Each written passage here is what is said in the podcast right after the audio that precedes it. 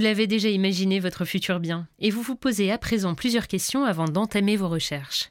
Bonjour à tous et bienvenue dans l'immobilier clé en main par Cardiff, le podcast qui vous accompagne dans les différentes étapes de votre projet immobilier.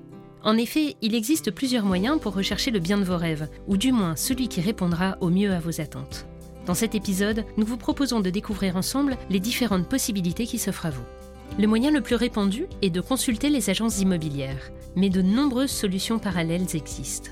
Pour y voir un peu plus clair et vous orienter au mieux dans vos recherches, nous avons le plaisir de recevoir Manon, chasseur immobilier qui a plus d'une ressource à nous présenter. Bonjour Manon. Bonjour Céline. Manon Sobraques, vous êtes chasseur immobilier. Merci beaucoup d'avoir accepté notre invitation. Avec plaisir, merci de m'avoir invité. Alors, est-ce que vous pouvez nous éclairer, s'il vous plaît, sur les différents moyens qui existent pour rechercher le logement idéal? Comment est-ce qu'on peut s'y prendre et être efficace et comment ne pas passer à côté d'un coup de cœur? Alors, la première étape, c'est d'abord d'établir un cahier des charges, de savoir quels vont être les points sur lesquels on va pouvoir négocier et être plus souple, et quels sont les points sur lesquels on ne va pas vouloir transiger. Euh, par exemple, je veux absolument un balcon, un espace extérieur, et le fait qu'il y ait une cave, c'est peut-être moins nécessaire.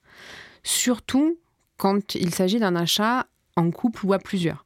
Il faut vraiment se mettre d'accord sur euh, ce que souhaitent l'un et l'autre et être en phase sur le projet. Il faut aussi, je pense, comprendre le marché immobilier et voir si euh, notre budget est en phase avec nos attentes, nos besoins, nos critères. Pour cela, ce qu'on peut faire aussi, c'est aller rencontrer les agents immobiliers sur le secteur sur lequel on cherche. D'ailleurs, le secteur est une grande question. Euh, il faut aussi savoir où je cherche, pourquoi, en fonction des attentes. Chercher sur un secteur beaucoup trop large peut vite faire en sorte de rendre la recherche bien plus compliquée que prévu et se dire ah bah oui mais là c'est bien sur tel secteur aussi.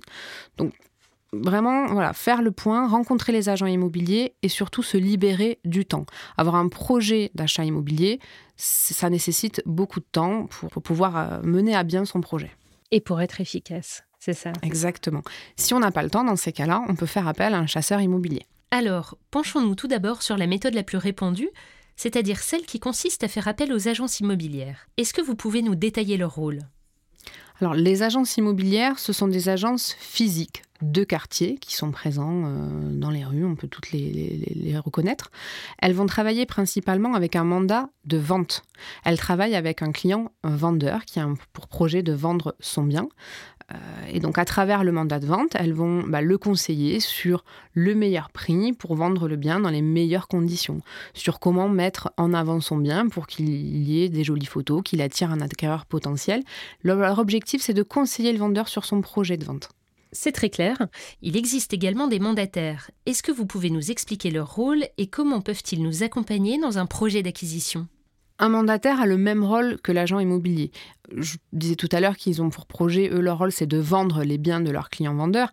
Ils peuvent aussi accompagner l'acquéreur dans son projet, mais ils vont être assez limités par rapport au nombre de biens qu'ils vont avoir en stock ou éventuellement une agence partenaire ou un, mandataire partenaire. Le mandataire a le même rôle que l'agence physique, sauf qu'eux, ils ont une présence digitale. Ils n'ont pas euh, de locaux, donc ils ont des charges réduites et parfois des honoraires plus réduits que les agences physiques mais ils vont avoir le même rôle. Et alors, en plus de ces solutions apportées par les agents immobiliers et les mandataires, il y a également les chasseurs de biens. Est-ce que vous pouvez nous expliquer quelles sont leurs spécificités? Alors mon rôle en tant que chasseur immobilier aujourd'hui, c'est d'accompagner mon client acquéreur dans son projet d'achat que ce soit d'ailleurs pour une résidence principale ou un investissement locatif. Je travaille à l'intermédiaire d'un mandat de recherche et je représente l'acquéreur dans son projet, de la recherche du bien, de l'établissement du cahier des charges dont je parlais tout à l'heure, jusqu'à la signature définitive chez le notaire le jour où l'acquéreur va récupérer les clés. Je vais chercher pour mon client sur l'intégralité du marché, à la fois le marché public et également ce que l'on appelle le off-market. Et je vais l'accompagner. Si à chaque étape de son projet, mon client a besoin d'être mis en relation avec un professionnel quel qu'il soit, que ce soit un notaire, un courtier ou des artisans, bien je vais pouvoir lui partager euh, mon réseau. Et ce qui est aussi important, c'est que le l'acquéreur, en faisant appel à un chasseur immobilier, ne prend pas de risque dans la mesure où je ne suis rémunéré qu'au succès. Si je trouve, je suis rémunéré à la signature définitive. Si je ne trouve pas le bien, il n'y a pas d'honoraire et le client retrouve entre guillemets sa liberté de chercher de son côté. Et les notaires Ils sont souvent cantonnés à l'activité plus traditionnelle d'officialisation de la transaction, mais ils peuvent également proposer des biens à la vente, suite à une succession par exemple, pour une séparation d'un couple. Est-ce que vous pouvez nous en dire un peu plus? C'est une source très intéressante, notamment pour les personnes qui vont chercher des biens avec beaucoup de travaux, parfois un tout petit peu décotés. donc c'est une bonne source de, recherche pour les investisseurs ou les marchands de biens. Et l'idée, c'est d'avoir un contact privilégié euh, auprès d'un notaire en particulier qui va pouvoir nous donner les infos euh, sur euh, l'accessibilité des biens qu'il aura à la vente. Et alors, pour d'autres types de recherches, il y a une profession à laquelle on ne pense pas toujours, il s'agit des promoteurs. Quelle est leur spécialité? Alors, les promoteurs vont entrer dans le cadre d'une vente en VFA, ce que l'on appelle, en vente en état futur d'achèvement. Donc, ce sont pour les projets neufs. Dans l'achat dans le neuf, il faut savoir que les délais sont rallongés. Quand dans l'ancien, on, peut espérer être propriétaire euh, sur un délai de 3 à 4 mois, notamment quand on se fait accompagner par un chasseur immobilier, ça peut aller jusqu'à 6 mois, 1 an quand on cherche seul. En VFA, donc sur les projets neufs, c'est à peu près un délai de 2 à 3 ans entre le moment où euh, on nous parle du bien euh, et le moment où le bien est sorti de terre. Euh, les promoteurs, en général, ce qu'ils font, c'est qu'ils font de la pré-commercialisation. Ils designent un projet, ils réalisent le plan et ensuite, ils commencent à vendre les biens avant même que le projet ait commencé à être construit. Donc, d'où les délais. Et souvent, les projets neufs sont parfois excentrés des centres-villes urbains. Et le prix d'achat est un petit peu plus élevé que l'ancien, à peu près 20 à 30% plus cher. Et on, peut avoir par contre des frais de notaire réduits. Donc les biens neufs euh, peuvent aussi être vendus par les promoteurs, mais également par des, mandataires ou des agences. Et alors, pour un projet de construction, il faudra faire appel à un architecte. Est-ce que vous pouvez nous expliquer en détail quel est le rôle de l'architecte dans l'acquisition d'un projet immobilier?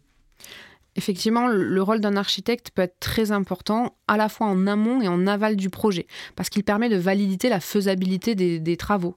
Euh, il peut aussi faire des propositions d'aménagement en fonction du bien, et c'est euh, très important de faire appel à un architecte lorsqu'on va toucher au bâti euh, ou à des murs porteurs, par exemple. Dans le cas d'une copropriété, lorsqu'il s'agit de casser un mur porteur, il faut absolument faire appel à un architecte, il faut également avoir l'accord de la copropriété. Et lorsqu'il s'agit d'une maison individuelle, bah, si on veut faire une surélévation, là, l'intervention d'un architecte est plus que nécessaire. Et alors pour finir, on entend parfois parler du off-market. Est-ce que vous pouvez nous dire de quoi il s'agit exactement? En effet, le off-market, ce sont des biens qui, par définition, ne sont pas présents sur les plateformes immobilières. On peut y avoir accès de différentes manières, soit à travers un professionnel chasseur immobilier, j'ai moi-même accès au off-market, puisque je suis en relation constante avec tous les agents immobiliers sur un secteur précis lorsque j'ai une recherche. Sachant que je vais travailler sur tout Paris et la première couronne, donc dès que j'ai une recherche, je suis en relation constante.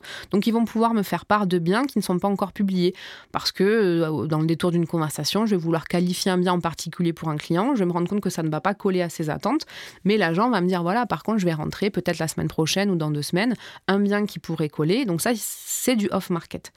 Euh, ce qui peut être aussi assimilé à du off-market, ça va être bah, le réseau premier que l'on peut avoir autour de soi. Euh, un voisin qui va vendre et qui n'a pas encore mis son bien en agence, ou éventuellement les concierges, les gardiens qui peuvent être très utiles et qui ont beaucoup d'informations euh, sur ce qui se passe sur la vie de la copropriété. Donc le off-market peut être intéressant dans ce cadre-là. Ça représente tout de même que 2 à 3% du marché. c'est assez infime. Ça peut aussi euh, s'apparenter au, bien sur un marché tendu lorsqu'il y a plus de, de, demandes que d'offres. Euh, notamment, je pense aux maisons euh, dans, dans, le 92, par exemple, où beaucoup de choses se font en off-market. et dans ce cas-là, il faut vraiment être rapide et réactif et disponible. les biens en off-market, souvent, ne le restent pas très longtemps, donc il faut encore une fois dégager du temps pour pouvoir y accéder. Alors, pour résumer, plusieurs solutions s'offrent à vous pour rechercher le bien de vos rêves. D'abord, les annonces immobilières, les mandataires ou agents immobiliers, les chasseurs de biens, les notaires, les promoteurs ou constructeurs, les architectes et enfin le réseau off-market. Un grand merci Manon Sobraques d'avoir répondu à nos multiples interrogations et de nous avoir aiguillés. C'est la fin de notre épisode consacré aux techniques de recherche de votre bien et nous avons hâte de vous retrouver pour notre prochain numéro. N'oubliez pas que l'immobilier clé en main par Cardiff est en accès libre, donc si vous en avez aimé le contenu, n'hésitez pas à le partager autour de vous.